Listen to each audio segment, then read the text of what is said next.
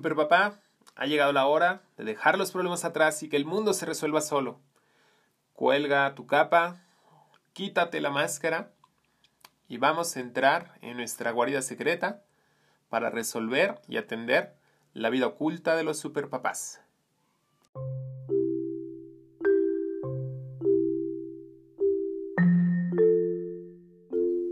Hola, ¿qué tal mis queridos superpapás? Gracias por estar aquí nuevamente. Antes que todo, quiero ofrecerte una disculpa por no haber publicado la semana anterior. Ahora te voy a empezar a contar por qué. De hecho, en el capítulo de hoy, realmente no tengo una guía como tal, porque quiero compartirte más bien una reflexión personal.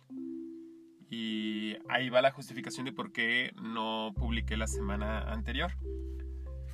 Eh, justamente estaba en una especie de crisis, por decirlo de una en, una palabra, eh, en saber si esto que estoy haciendo vale la pena o no vale la pena.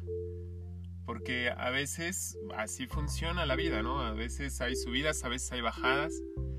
Y cuando inicias nuevos proyectos, eh, sobre todo que son desconocidos para ti, como lo es para mí el medio del podcast, pues siempre está esa espinita, ese gusanito de saber si funcionará o no funcionará lo que estás haciendo.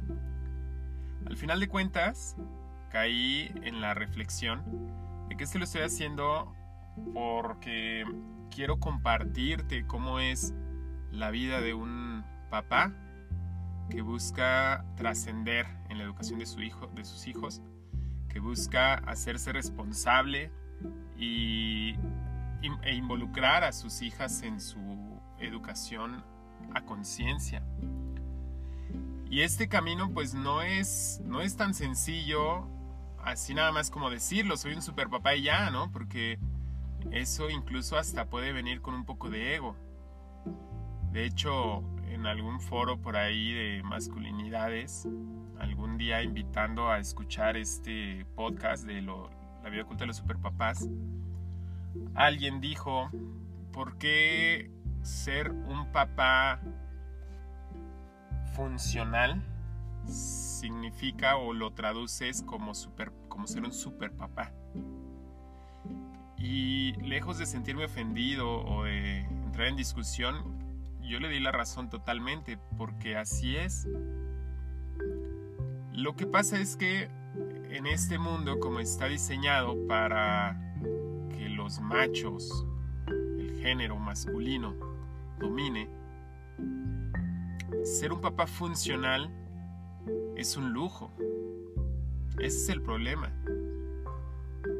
Que el mundo está diseñado de tal manera en la que los papás que intentamos ser responsables o conscientes con nuestra figura de hombre, nuestra figura paterna en nuestros hijos e hijas, pues somos los raros, somos los distintos. Y ahí viene otro de los beneficios ocultos que se tiene al ser hombre, que si haces las cosas de manera funcional, si haces tu papel de padre o de esposo o de hombre de una forma funcional, de una forma equitativa, pues se te viene a calificar como un super papá, como un super esposo. Y incluso hasta puede que haya otras mamás, otras esposas que te admiren a ti, que te idealicen. Y eso incluso puede traer otros problemas, ¿no? Pero bueno, esto ya, ya, sería otro tema.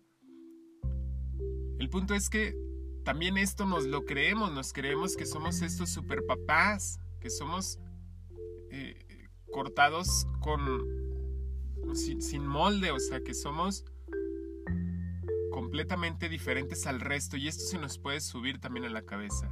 Y no está padre. Eso no está padre. No debemos permitir que nuestra conciencia de intentar ser estos papás funcionales nos haga creer que somos superiores a otros y nos haga entrar en comparaciones, porque luego también podemos meter en problemas a nuestros hijos e hijas cuando interactúen con otros hijos eh, o con otros niños o niñas que no tengan una figura paterna consciente, amorosa, presente, Y ahí puede haber ciertos problemas, ¿no? Al, interactuar con ellos.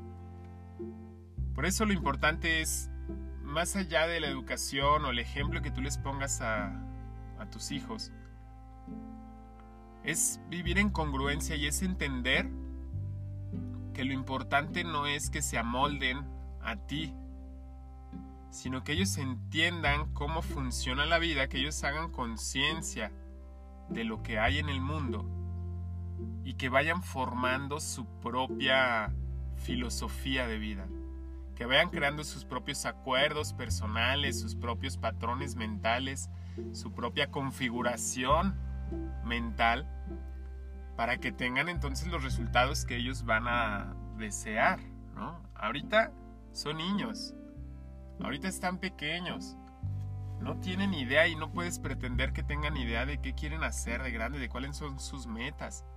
Uno que otro niño o niña sí va a tener una idea clara desde ahorita y, va, y es lo que va a hacer toda su vida. Pero en realidad no lo sabes, algo que ahorita le apasiona mucho. A los tres días, tres semanas, tres años lo va a dejar. Entonces no sabemos realmente qué es lo que vayan a hacer. Tú no sabías qué es lo que ibas a hacer de tu vida. Quizá ahorita estés haciendo algo que nunca te imaginaste que iba a estar haciendo o que de pequeño ni por la cabeza te pasó que eso ibas a estar haciendo. ¿Cómo esperamos que los niños tengan esa claridad? A veces idealizamos a nuestros hijos y más cuando demuestran ciertas características de lógica o de una inteligencia eh, pues más allá de los estándares normales y los idealizamos, pensamos que ya desde ahorita van a tener su vida resuelta y los queremos adultizar. Les ponemos a hacer agendas, calendarios, a, a hacer proyectos. Y pues no, no está padre, o sea, está bonito ver en los videos, en las películas, series, no sé, a estos niños o niñas superdotados, a, a artistas niños, jóvenes, desde los 5 años, 3 años, 7 años. Está bonito verlos, en competencias tal vez. Y a veces queremos comparar a nuestros hijos con ellos. Pero y si tu hijo o hija lo único que necesita es que estés ahí, lo único que necesita es brincar, gritar, jugar, ser niña. Si lo único que necesita es que se le permita vivir su vida, disfrutar su etapa, no que lo mandes a, conseguir dinero, porque tú piensas que es muy importante desde ahorita que tenga su propio dinero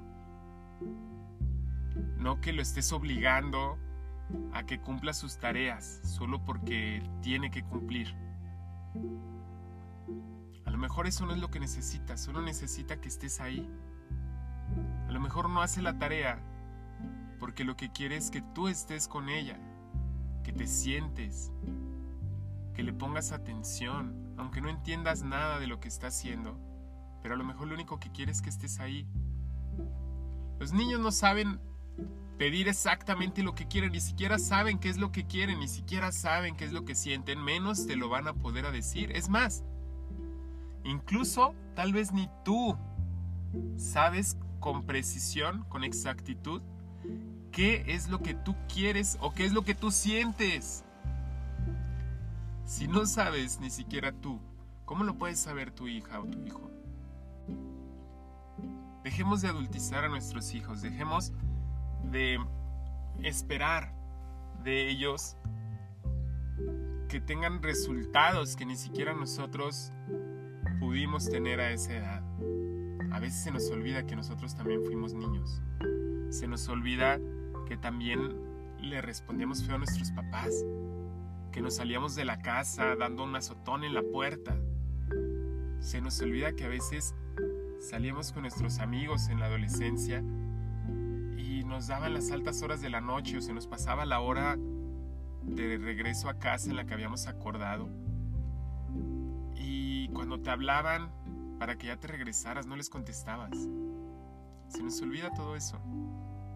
Y cuando nosotros nos lo hacen, nos enojamos. regañamos tal vez, o ponemos reglas o tomamos decisiones solamente porque yo soy el hombre, porque yo soy el papá y porque me tiene que obedecer. Hay un libro que se llama Me vale madres de Prem Dayal. Es un libro de espiritualidad a pesar del nombre. Te lo recomiendo, está muy bueno. Y hay una sección que me gustó, un, capítulo que dice, eh, que cuestiona uno de los mandamientos de, de los mandamientos católicos, o bueno, de, de, estos diez mandamientos, ¿no? Que es respetarás a tu padre y a tu madre. Y él dice, ¿por qué demonios hay un mandamiento que te obliga a respetarlos? ¿Qué no una persona que se da a respetar es respetada? ¿Una persona que vale la pena respetar no se respeta? Es claro. Una persona que por su ejemplo, por su porte, por su clase, se da a respetar, pues yo la respeto. Y por el contrario, una persona con falta de clase, una persona sin congruencia, una persona deshonesta, pues no te inspira confianza ni respeto. Entonces, si los padres y madres fueran dignos de respeto, porque hay que poner una ley o un mandamiento en este caso que nos obliga a respetarlos, ¿no? a mí me hace total sentido. Tú no debes obligar a tus hijos e hijas a que te respeten solamente porque eres el padre. Tú debes darte a respetar con tu ejemplo, respetándolas, escuchándolos, poniendo el ejemplo de lo que quieres, acuérdate lo que decíamos en otro episodio. Sé el ejemplo de lo que quieres para tus hijos. Sé el ejemplo del cambio que quieres ver en el mundo, decía Gandhi. Tú vuélvete ese cambio. Esto a mí me ha llevado a tener resultados maravillosos con mis hijas.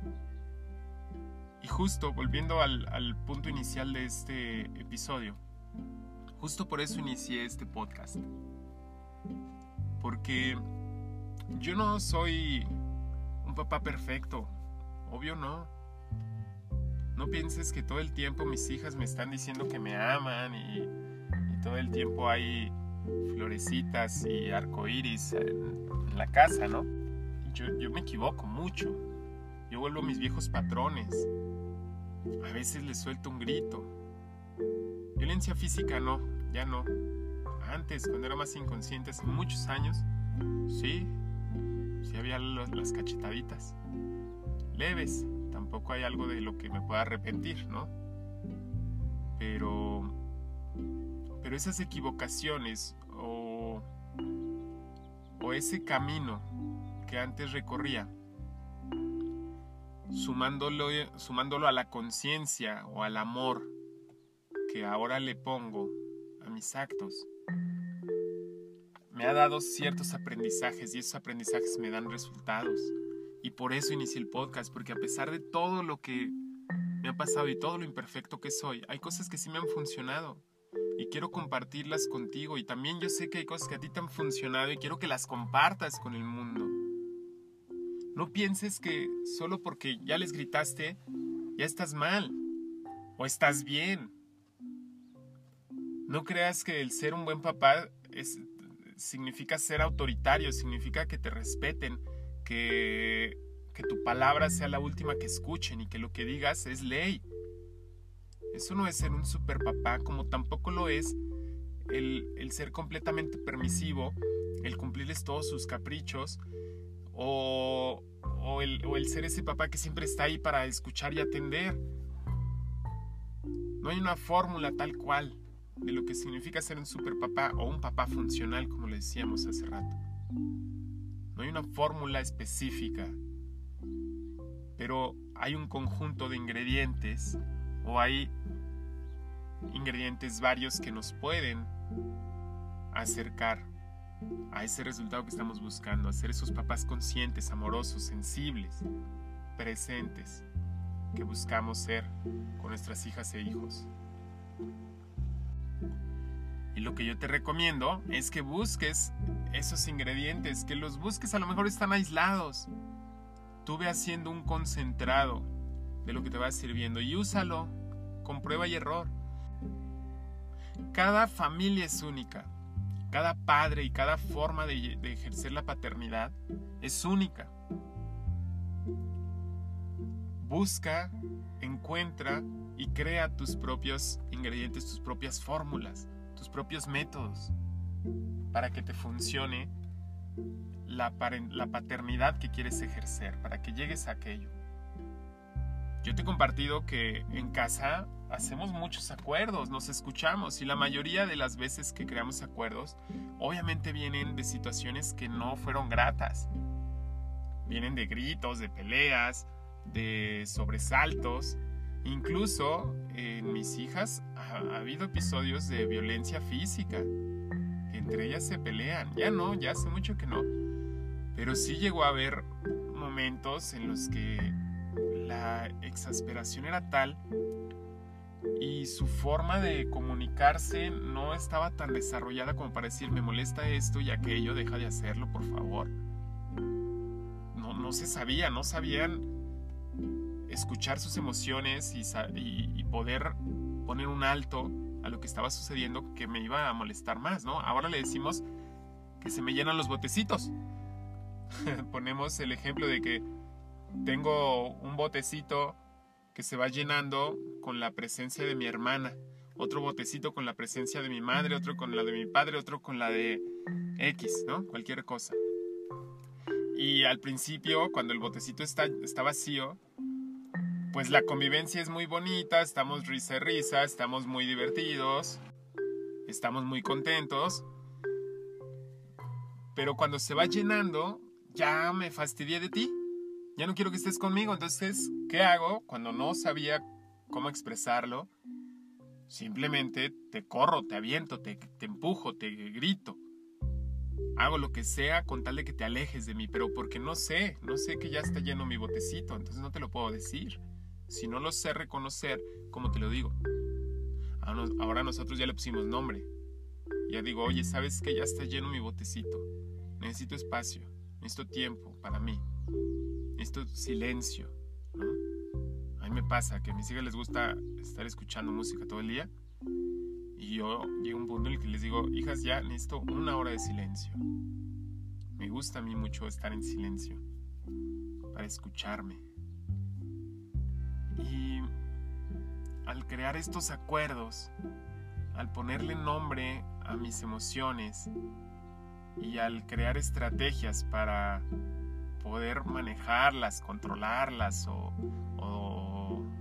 dejarlas pasar, pues la convivencia se vuelve más sana, más natural, más amena.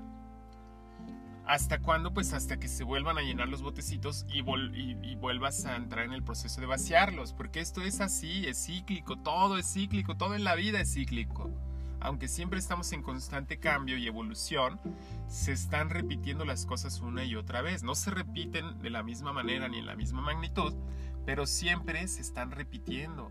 Si ya sabemos que todo es cíclico, que todo se va a repetir, solamente acéptalo como tal y hazte cargo de observar cuando ya estás regresando a un ciclo y poner atención en lo que necesites poner atención cambiar lo que necesites cambiar o mejorar o evolucionar, como sea.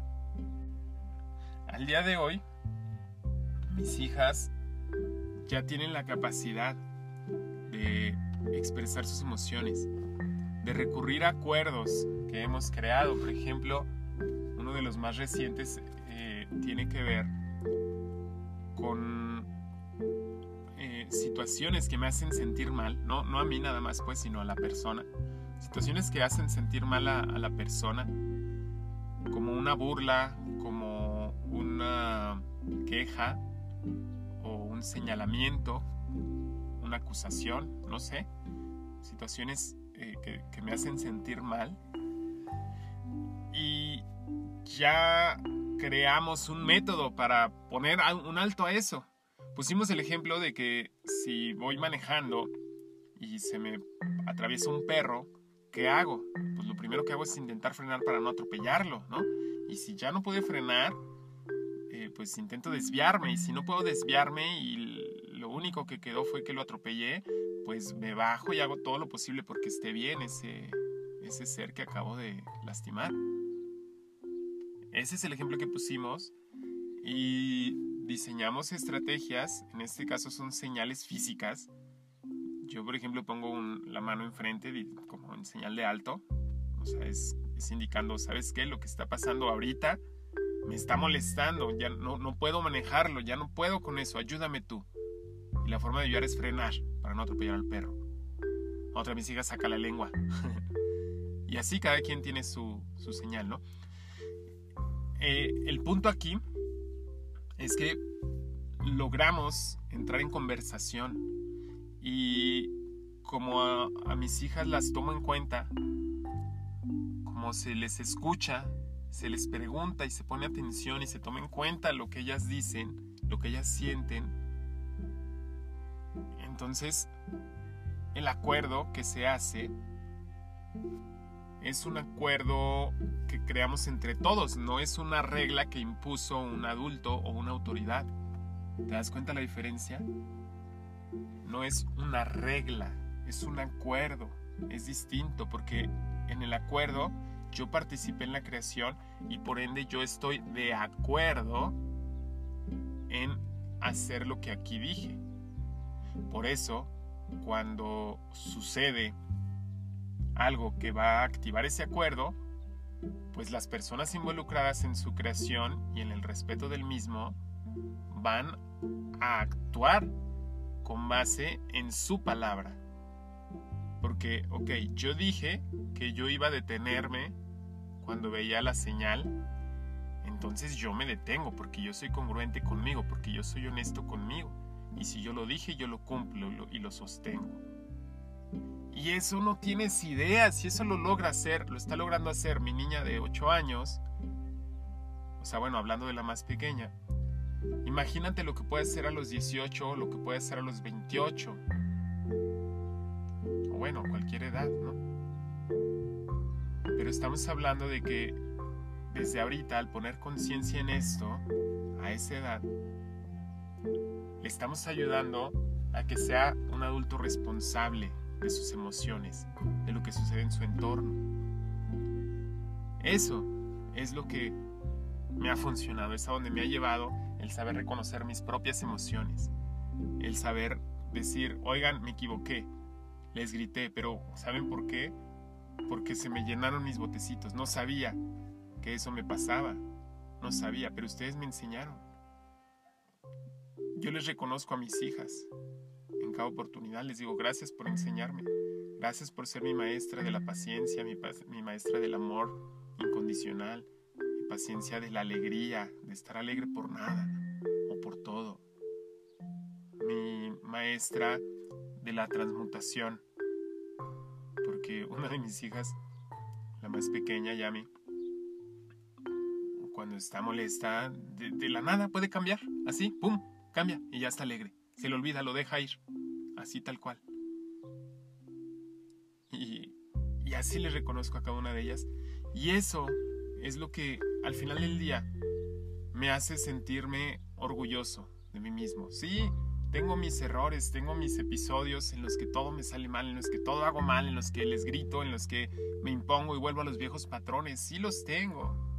Afortunadamente ya no son tan seguidos. Pero con todo y eso, después de procesarlo, después de atenderlo, al final digo, vale la pena. Al final me doy una palmadita en el hombro, me apapacho y digo, bien hecho, Winnie estás en tu camino de ser ese super papá.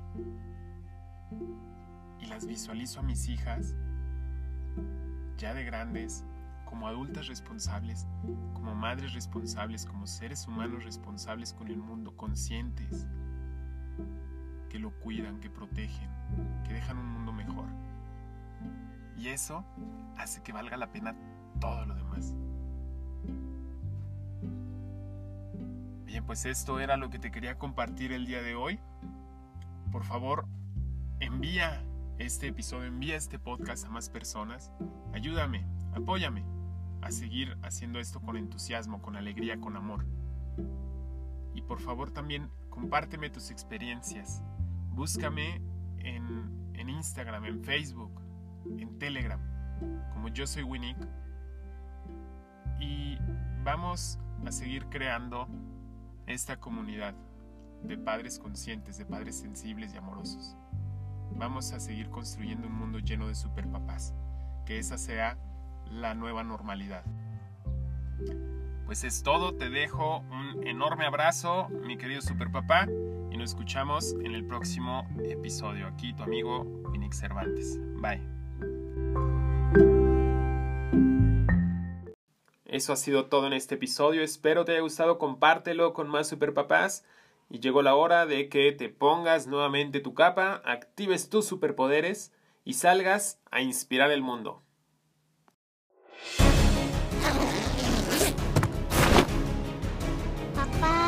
Quiero mucho. Te quiero, papi, eres el mejor. Hola, papá.